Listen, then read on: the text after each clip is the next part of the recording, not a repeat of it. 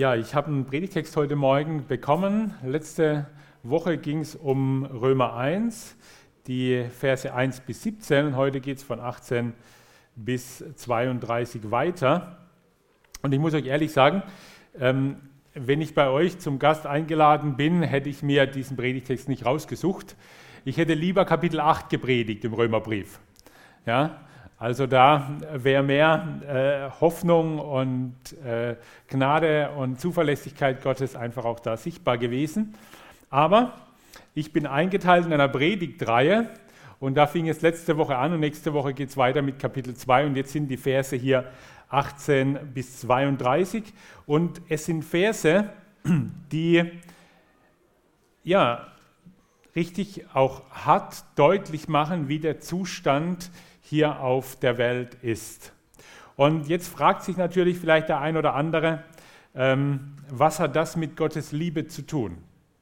Und wenn wir den, die Verse jetzt gleich gemeinsam lesen, dann möchte ich euch am Anfang noch bewusst machen, dass es wichtig ist, dass Gott uns aus Liebe die Wahrheit sagt in seinem Wort.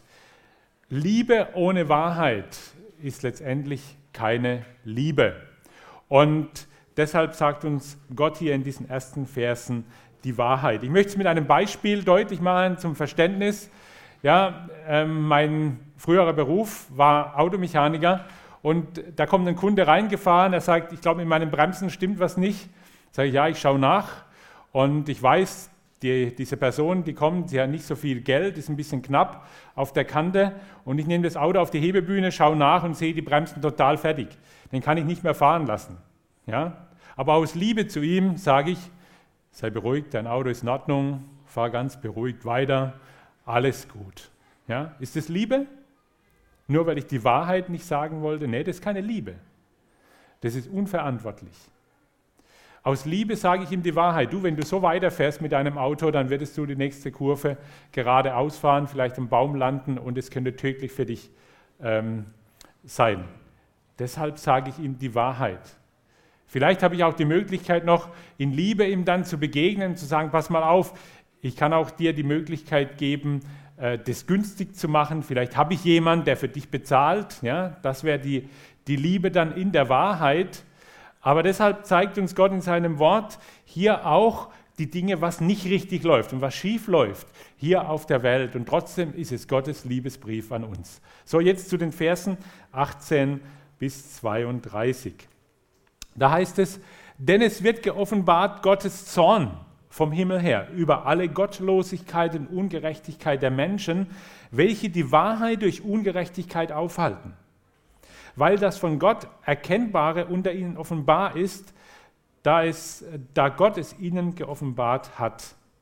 Denn sein unsichtbares Wesen, nämlich seine ewige Kraft und Gottheit, wird seit der Erschaffung der Welt an seinen Werken durch Nachdenken wahrgenommen, so dass sie keine Entschuldigung haben. Denn obgleich sie Gott erkannten, haben sie ihn doch nicht als Gott geehrt und ihm nicht gedankt, sondern sind in ihren Gedanken in nichtigem Wahn verfallen und ihr unverständiges Herz wurde verfinstert.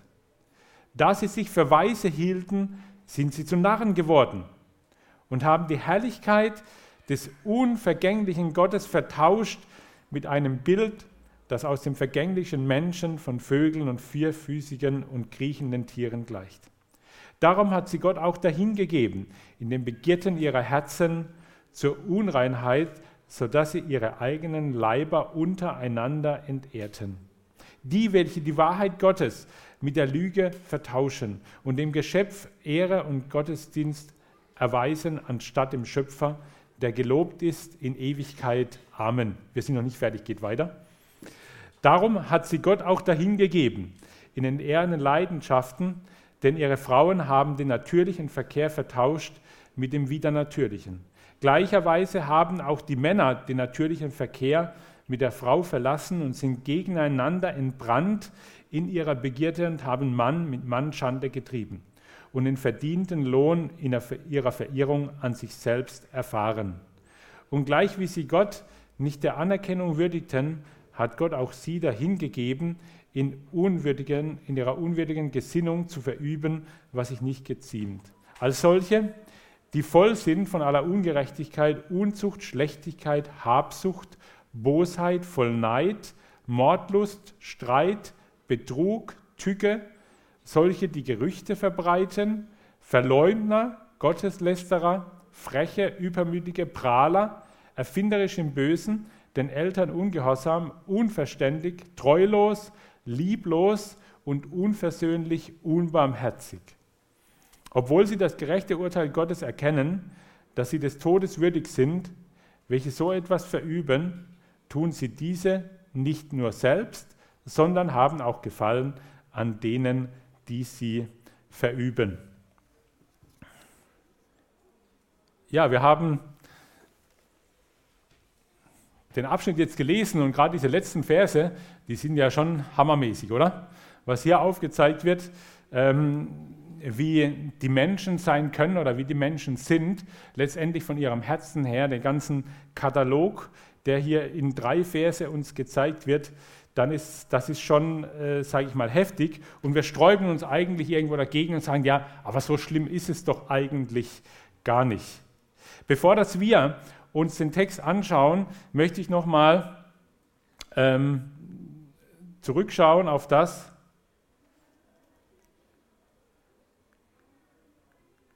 was letzte Woche war, in den Versen 16 und 17.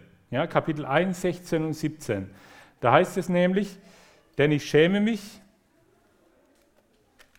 des Evangeliums Christus nicht, denn es ist Gottes Kraft zur Rettung für jeden, der glaubt.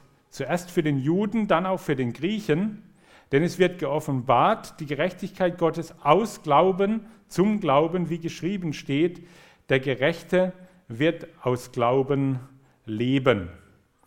Ja, hier sehen wir, dass es um die Gerechtigkeit Gottes geht. Auch das ist das Thema heute Morgen. Gottes Gerechtigkeit und du. Gottes Gerechtigkeit und du. Gottes Gerechtigkeit ist aus Glauben zum Glauben. Der Glaube ist die Gerechtigkeit Gottes. Das ist das Evangelium, das uns hier gezeigt wird. Ja, hier heißt es das Evangelium Jesu Christi, dass wir aus Glauben zur Gerechtigkeit Gottes kommen. Gottes Gerechtigkeit ist von Menschen nicht erreichbar.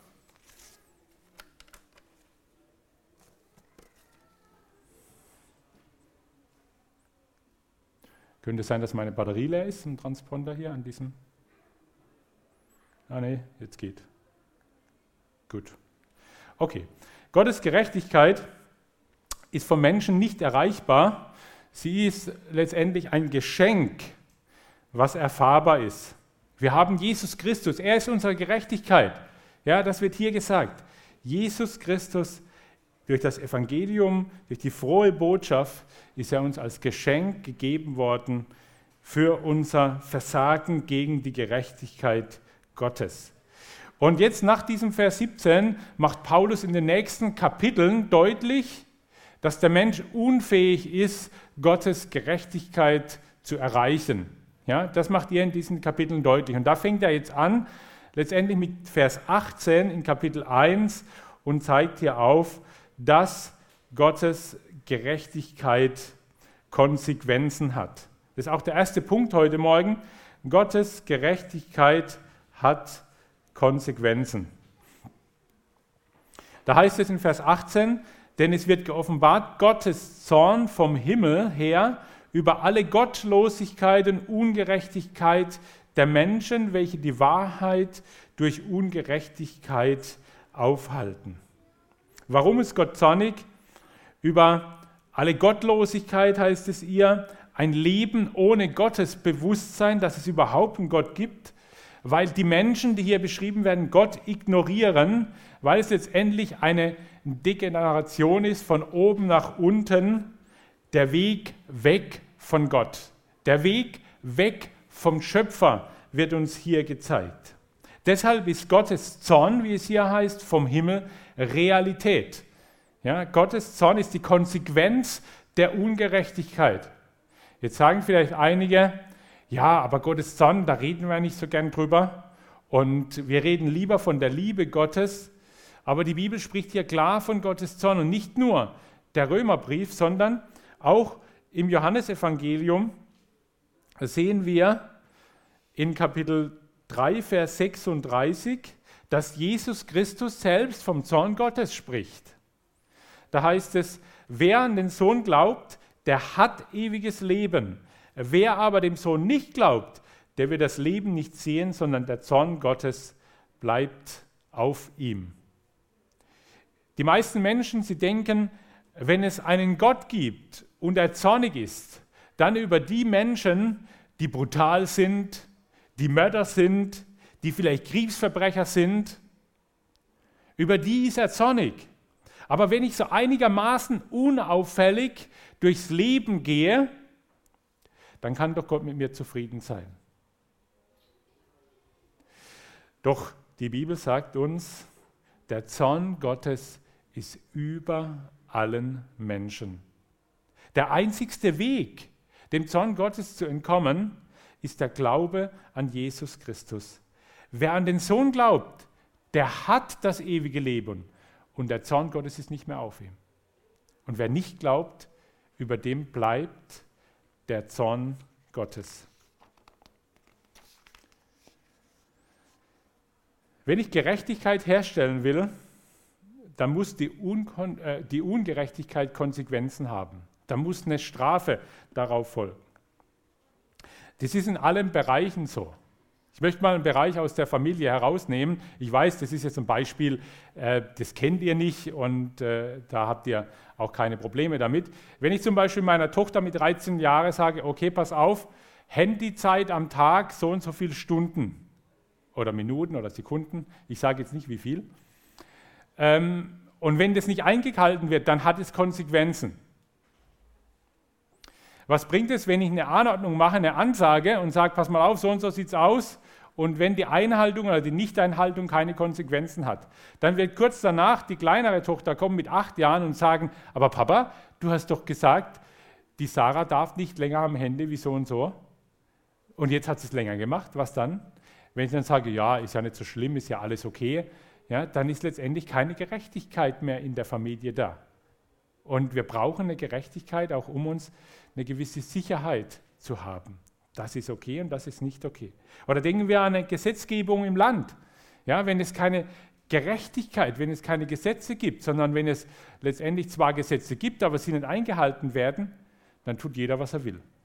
Ja, Im Straßenverkehr, da sagt der eine durch eine Ortschaft, ja, 30, schneller darf, schneller darf man nicht fahren, der nächste sagt, ich kann damit 100 durchfahren, das ist kein Problem. Ja, wenn es kein Gesetz oder keine Einhaltung der Gesetze gibt, keine Konsequenz danach, dann würde jeder machen, was er will, dann ist Anarchie da. Und deshalb zeigt uns hier Gott auf, dass ein Nichtbeachten seiner Gerechtigkeit Konsequenzen hat und den Zorn Gottes auf sich zieht. Die Konsequenzen, die legt nicht der Angeklagte fest, sondern der Gesetzgeber. Der sagt, welche Konsequenzen es hat, wenn du dich so verhältst. Wenn wir die Verse 18 bis 22 etwas näher anschauen, dann wird deutlich, oder ist die Frage, wann wird der, der, der Zorn Gottes kommen und was ist eigentlich das Problem, was Gott mit den Menschen hat? Warum kommt dieser Zorn? Welches Problem hat Gott mit den Menschen? Meine Tochter, die sagt ab und zu so zu mir, sagte, Papa, was für ein Problem hast du eigentlich? Ja, was ist dein Problem? Und dann wird diskutiert. Und genauso sagt es hier Gott, ich habe ein Problem mit der Menschheit. Ja, und das Problem zeigt er hier auf. Und das sehen wir am Ende von Vers 18, da heißt es, Gottlosigkeit, Ungerechtigkeit der Menschen, welche die Wahrheit durch Ungerechtigkeiten aufhalten welche die Wahrheit durch Ungerechtigkeit aufhalten. Das heißt, die Wahrheit wird aufgehalten. Paulus hat das Anliegen der Gemeinde in, in Rom systematisch zu, zu zeigen, was das Grundproblem der Menschen ist. Nämlich, dass sie die Wahrheit Gottes aufhalten wollen. Ich möchte es mal vergleichen mit einer äh, ähm, großen Notlage, mit einer Epidemie, mit einer Seuche, die in einem Land herrscht. Nehmen wir zum Beispiel Afrika, ist ein bisschen weiter weg von uns. Ja, da ist ein Land, da ist eine Seuche ausgebrochen, eine Epidemie.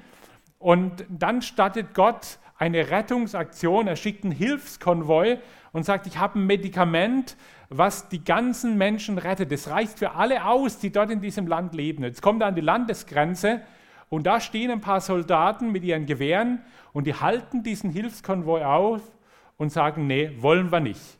Wir persönlich nicht und die Menschen hinter uns auch nicht.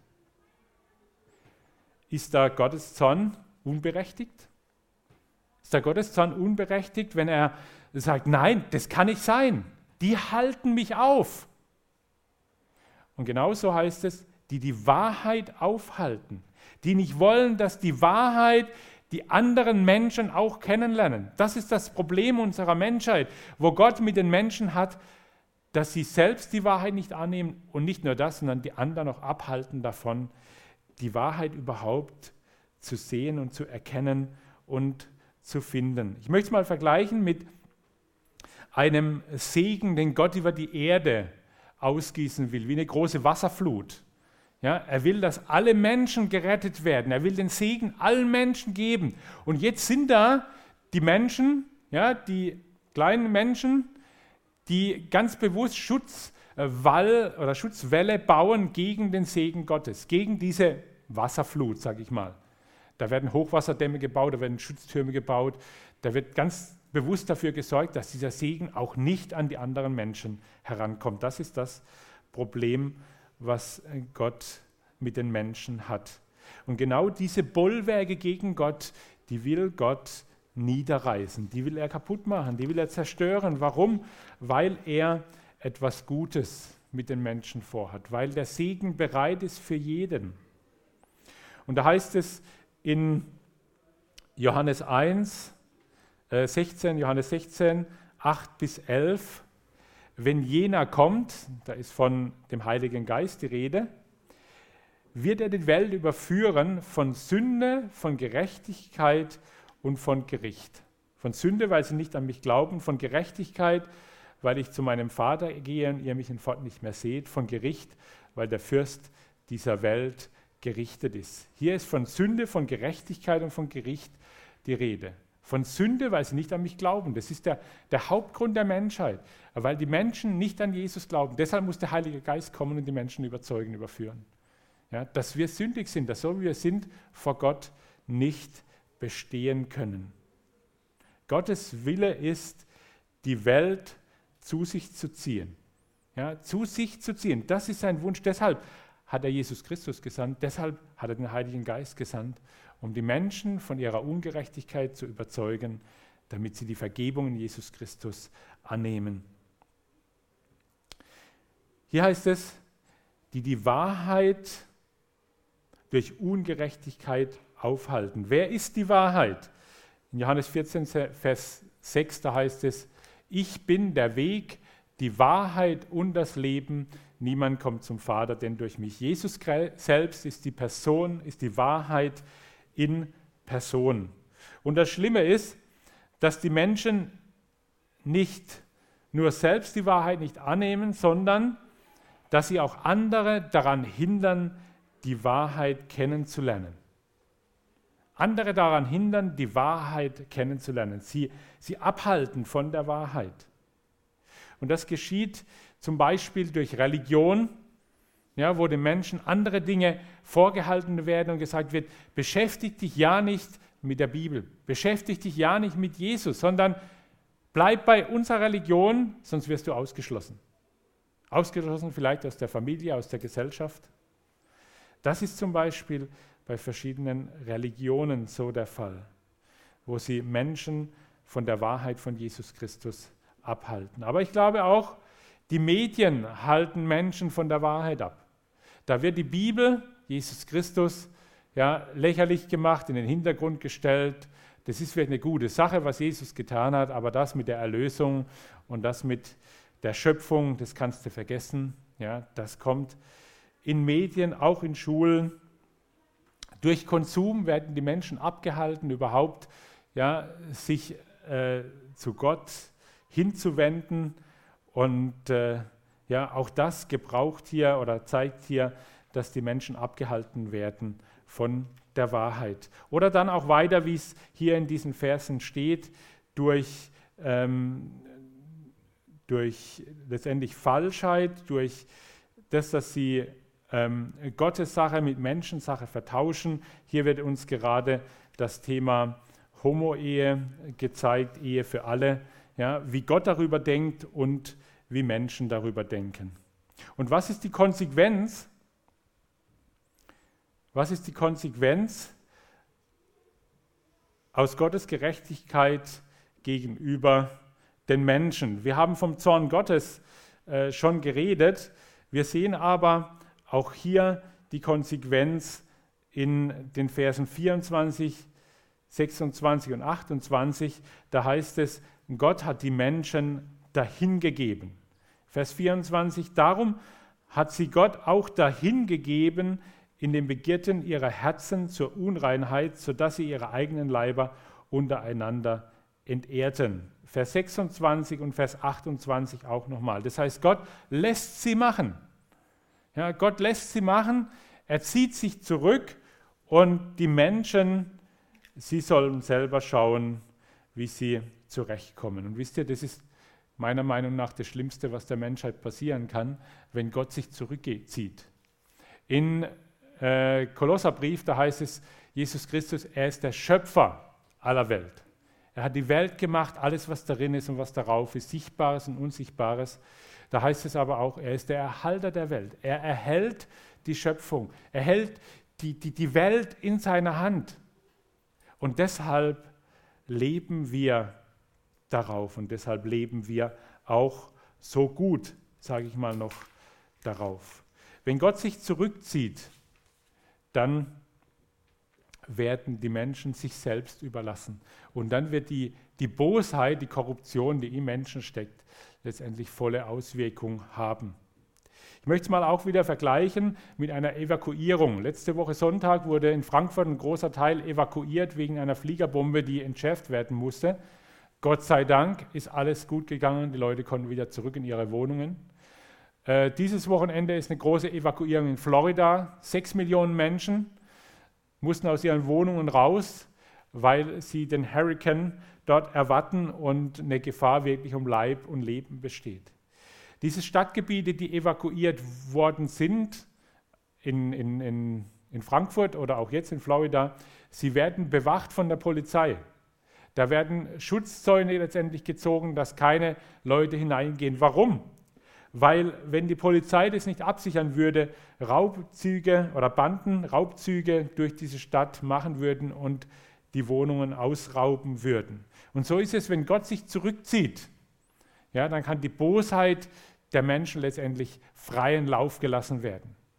Dann ist kein Schutzraum mehr da von Gottes Seite, sondern die Menschen, sie sind sich selber überlassen. Jetzt sagst du vielleicht heute Morgen, ich habe doch mit Gott nichts zu tun. Was interessiert mich Gottes Gerechtigkeit überhaupt? Auch das zeigt uns hier dann die Bibel auf, warum wir letztendlich mit Gottes Gerechtigkeit zu tun haben. In Vers 19 und 20, da heißt es, weil das von Gott Erkennbare unter ihnen offenbar ist, hat Gott es ihnen offenbar gemacht, denn sein unsichtbares Wesen, nämlich seine ewige Kraft und Gottheit, wird seit der Erschaffung der Welt an den Werken durch Nachdenken wahrgenommen, so dass sie keine Entschuldigung haben. Das heißt, hier heißt es, durch Nachdenken können wir Gott erkennen.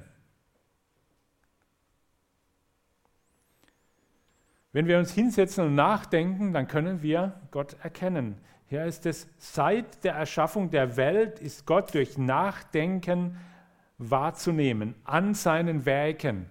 Das, was er getan hat an der Schöpfung, aber das, was er bis heute noch tut, ich bin davon überzeugt, auch da können wir Gott erkennen an verschiedenen Dingen, wie er handelt und wie er wirkt. Das ist einer der entscheidenden Unterschiede zwischen Mensch und Tier. Wir können nachdenken über etwas. Wir können ernsthaft nachdenken und wir können dann auf Gott kommen oder wir kommen dann auf Gott.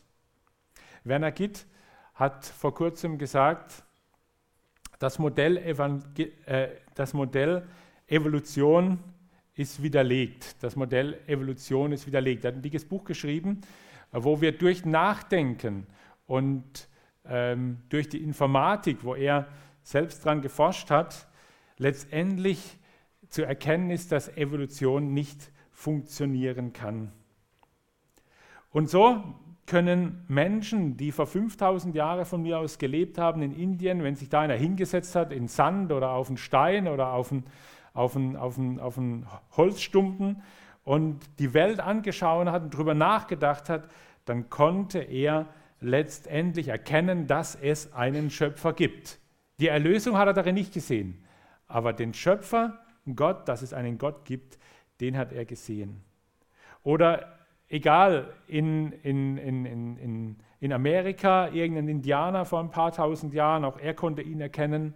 Auch in Alexander der Große, der Nero oder die alten Germanen, alle Menschen, sie können, heißt es hier, durch Nachdenken Gott wahrnehmen und Gott erkennen. Aber ein Problem unserer Zeit ist, dass wir nicht mehr nachdenken. Dass wir nicht mehr nachdenken dass uns die Zeit zum Nachdenken genommen wird. Wir beschäftigen uns mit so viel und wir nehmen uns keine Zeit, wirklich um nachzudenken. Über unser Leben, über unsere Umwelt, über die Vergangenheit und über die Zukunft. Nachdenken, so können wir Gott erkennen. Aber allein das Wissen, dass es Gott gibt, reicht noch nicht aus. Wenn du zum Beispiel in ein anderes Land oder in einen, in einen anderen Staat reist, dann ist es gut für dich, wenn du dich mit den Gesetzen vertraut machst. Ja, wenn du dich informierst, was für Gesetze es gibt. Ich habe mal herausgesucht, zum Beispiel im Staat Singapur, da gibt es ganz besondere Gesetze. Wenn du da hingehst, wäre es gut, wenn du dir das vorher durchliest. Da heißt es zum Beispiel, wer achtlos Müll auf die Straße wirft, muss mit hohen Geldstrafen rechnen. Ist gut, wenn man das weiß. Lügen ist übrigens in Singapur verboten. Ja? Auch das wird bestraft mit Geldstrafe oder mit körperlicher Züchtigung. Fotografieren in Einkaufsmärkten ist verboten. Man darf in Singapur nur Kaugummi kaufen auf Rezept. Ja, ganz wichtig für die Kaugummikauer unter uns. Du darfst zwar Kaugummi einführen, aber nur für den eigenen Gebrauch und dann bitte wirf es nicht auf die Straße. Ja? Weil nämlich Müll wegwerfen hoch bestraft wird.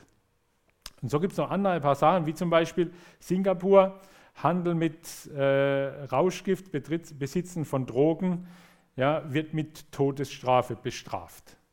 Ich hoffe, dass es keiner von euch betrifft. Aber wenn man diese Dinge nicht weiß, die Gesetze im Land nicht weiß, dann äh, hat man ein Problem mit, wenn man darin lebt und man verstößt gegen diese Gesetze.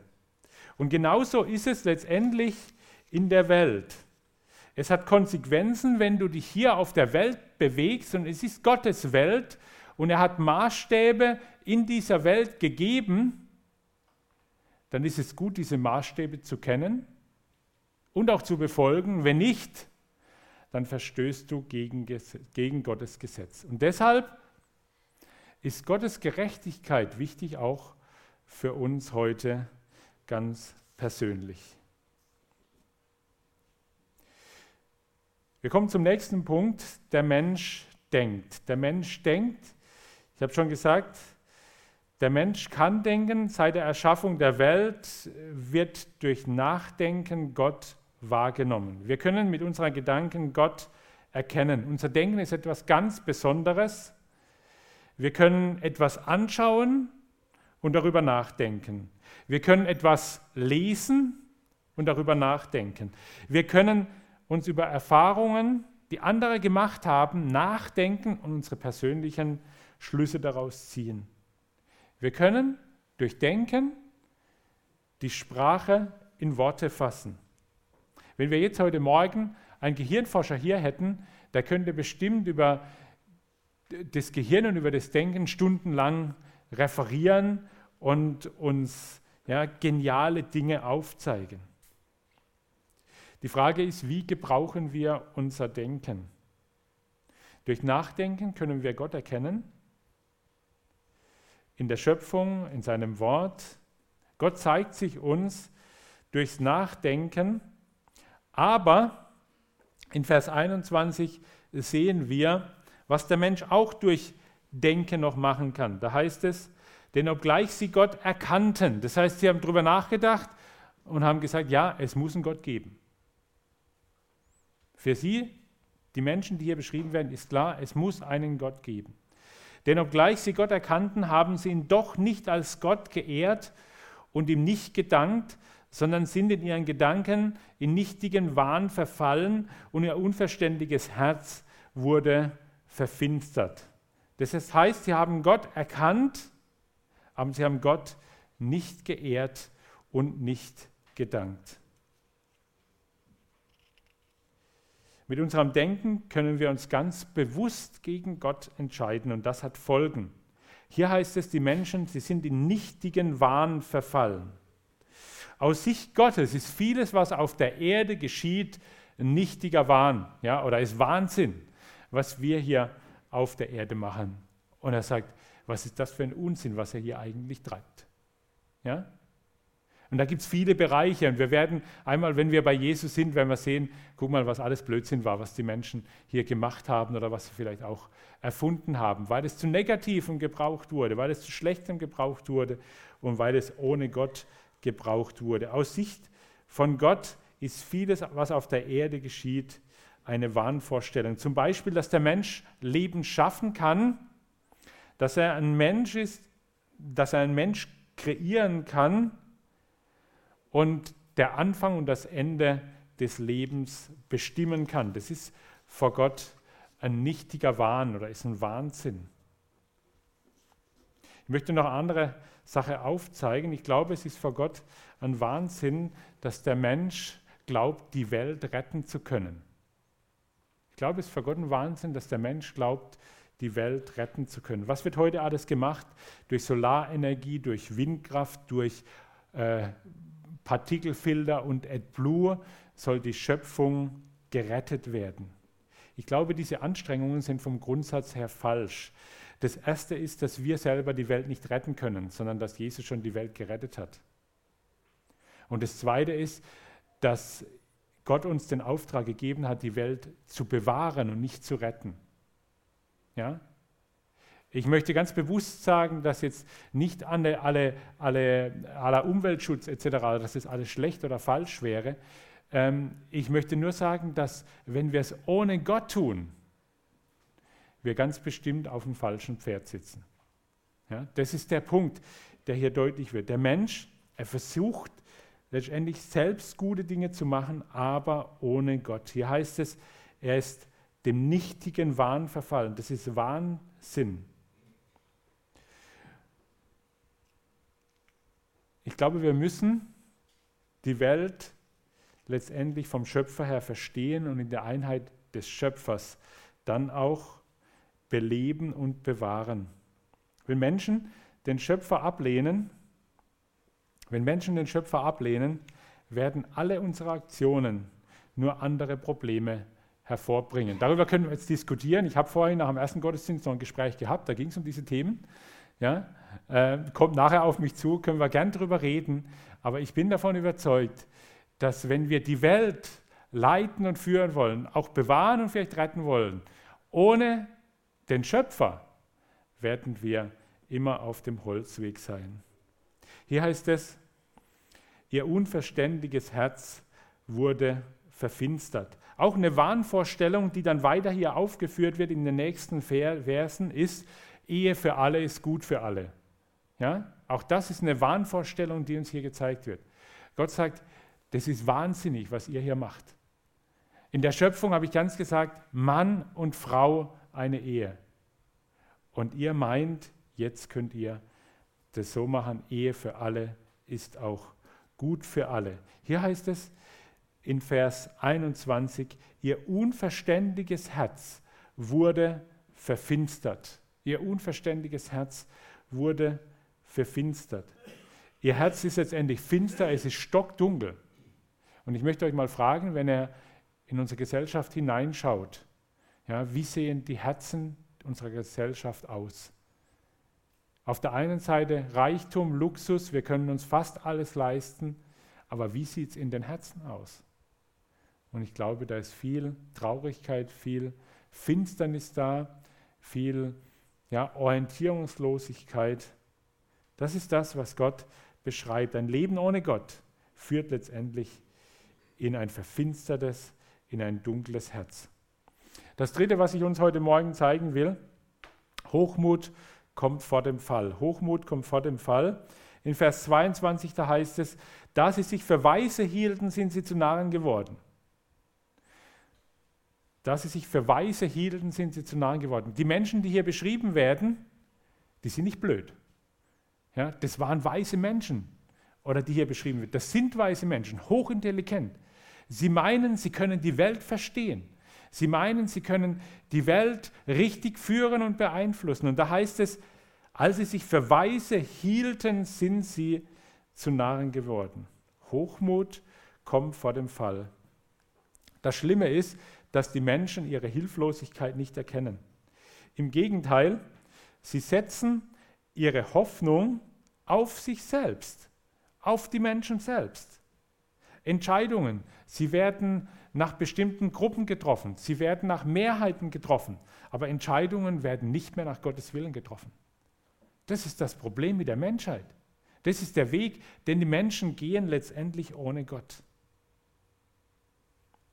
Vers 23, da heißt es weiter, und haben die Herrlichkeit des unvergänglichen Gottes vertauscht mit einem Bild, das dem vergänglichen Menschen, den Vögeln und vierfüßigen und kriechenden Tieren gleicht. Das heißt, die Herrlichkeit Gottes, was ist die Herrlichkeit Gottes? Die Herrlichkeit Gottes ist das Gegenüber Gottes. Als Johannes in der Offenbarung die Herrlichkeit Gottes gesehen hat, was ist mit ihm geschehen? Er hat sich auf den Boden geworfen, er konnte die Herrlichkeit nicht anschauen. Als Jesaja in Kapitel 6 vor dem Thron Gottes stand und die Herrlichkeit Gottes geschaut hat, hat er gesagt, ich bin ein Mensch mit unreinen Lippen. Ja, ich, ich, ich vergehe vor dir. Und hier sehen wir, dass die Menschen, die hier beschrieben werden, die, Herrlich die, die Herrlichkeit Gottes vertauscht haben mit etwas Vergänglichen, da heißt es mit dem vergänglichen Menschen, mit den Vögeln, vierfüßigen und kriechenden Tieren gleich. Vögel, Tiere, etwas, was vergänglich ist. Schau doch mal die Menschen an, die sich groß gefühlt haben und groß getan haben. Alle sind letztendlich gestorben. Ja? Und die, die jetzt noch leben, vielleicht leben sie noch 10, 20 Jahre, 50 Jahre, aber sie wissen, die Vergänglichkeit kommt.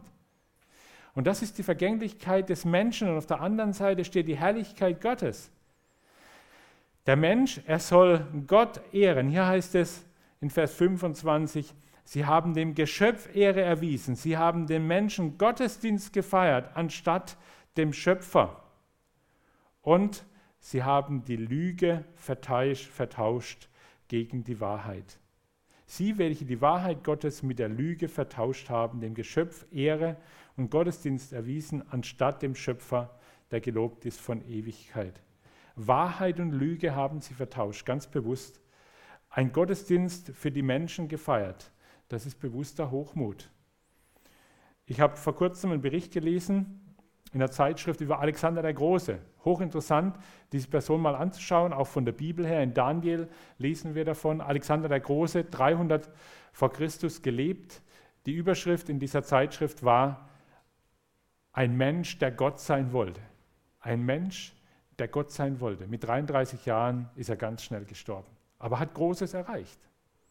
Ja, und das ist das Problem, das hier beschrieben wird. Der Mensch, der Gott sein will, das ist bewusster Hochmut. Wir sehen aber auch hier dreimal, dass es hier heißt, vertauschen. Gott, nee, die Menschen vertauschen ganz bewusst hier Wahrheit mit Lüge. und noch einen weiteren Vers, wo sie ganz bewusst vertauschen, Vers 25, welche die Wahrheit mit Lüge vertauschen. Das ist eine ganz bewusste Aktion. Genauso wie damals der Laban die Lea und die Rahel vertauscht hat. Ja, der Jakob wollte unbedingt die Rahel haben und dann bei der Hochzeit stand die Lea vor ihm und der Laban hat ihn ganz bewusst betrogen, ganz bewusst hinters Licht geführt. Und genauso wollen es die Menschen machen, dass sie Gott letztendlich betrügen. Wisst ihr, das funktioniert vielleicht bei Kindern. Wenn sie Cola trinken wollen, dann gibst du ihnen Traubensaft und dann sagst du, das ist Kindercola. Die glauben das vielleicht. Aber bei Gott funktioniert es nicht. Ja, wir können Gott nichts vormachen. Das geht nicht.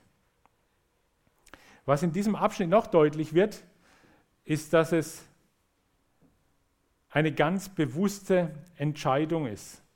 Eine ganz bewusste Entscheidung der Menschen ist, Gott abzulehnen. In den Versen 21, 23, 25 und 28 wird das deutlich. Da heißt es, denn obgleich sie Gott erkannten, haben sie ihn doch nicht als Gott geehrt. Das heißt, sie wussten, sie haben es erkannt, sie haben es begriffen gehabt, aber sie haben Gott nicht geehrt. Oder dann hier in Vers 23, da sie sich für Weise hielten ne, und sie haben die Herrlichkeit des unvergänglichen Gottes vertauscht, ja, ganz bewusst das getan. Und das wird in diesem, in diesem Text immer wieder deutlich, dieses bewusste, diese bewusste Entscheidung, Gott abzulehnen und den Mensch in, Menschen ins Mittel, in den Mittelpunkt zu stellen. In Vers 32, da heißt es, obwohl sie das gerechte Urteil Gottes erkennen. Da ist nicht die Rede davon, dass sie nicht wissen, was Gott äh, über die Menschen gesagt hat oder was Gott über die Menschen bestimmt hat, sondern obwohl sie das gerechte Urteil Gottes erkennen. Das heißt, das Urteil über die Menschen von Gott, das wissen die Menschen, es ist gerecht und es steht schon da, da heißt es, dass sie des Todes würdig sind, welche so etwas verüben, tun sie dieses nicht nur selbst, sondern haben auch Gefallen an denen, die es verüben. Das heißt, hier wird von Ungerechtigkeit, Hochmütigkeit und so weiter in den vorhergehenden Versen geredet. Das heißt, das heißt, sie tun es nicht nur selbst, sondern sie freuen sich auch daran, wenn es andere tun. Guck mal, jetzt hat er den betrogen, der hat es gar nicht gemerkt. Ja, da ist einer in den Supermarkt von mir aus reingegangen, hat etwas mitgehen lassen und er prahlt vor den anderen, guck mal, die haben es nicht gemerkt, die sind ja so blöd, ich habe was mitgehen lassen. Und dann freuen sich die anderen und sagen, ja, super hast du das gemacht. Das ist genau hier mit gemeint, im Kleinen wie im Großen. Sie wissen um ihr Todesurteil, aber sie amüsieren sich darüber und sie freuen sich über das alles. Ich möchte zum, zum Schluss kommen und die Frage ist, wie können wir diesem Hochmut, der hier in diesen Versen beschrieben wird, vorbeugen? Wie können wir diesem Hochmut vorbeugen? Und das erste ist Demut vor Gott.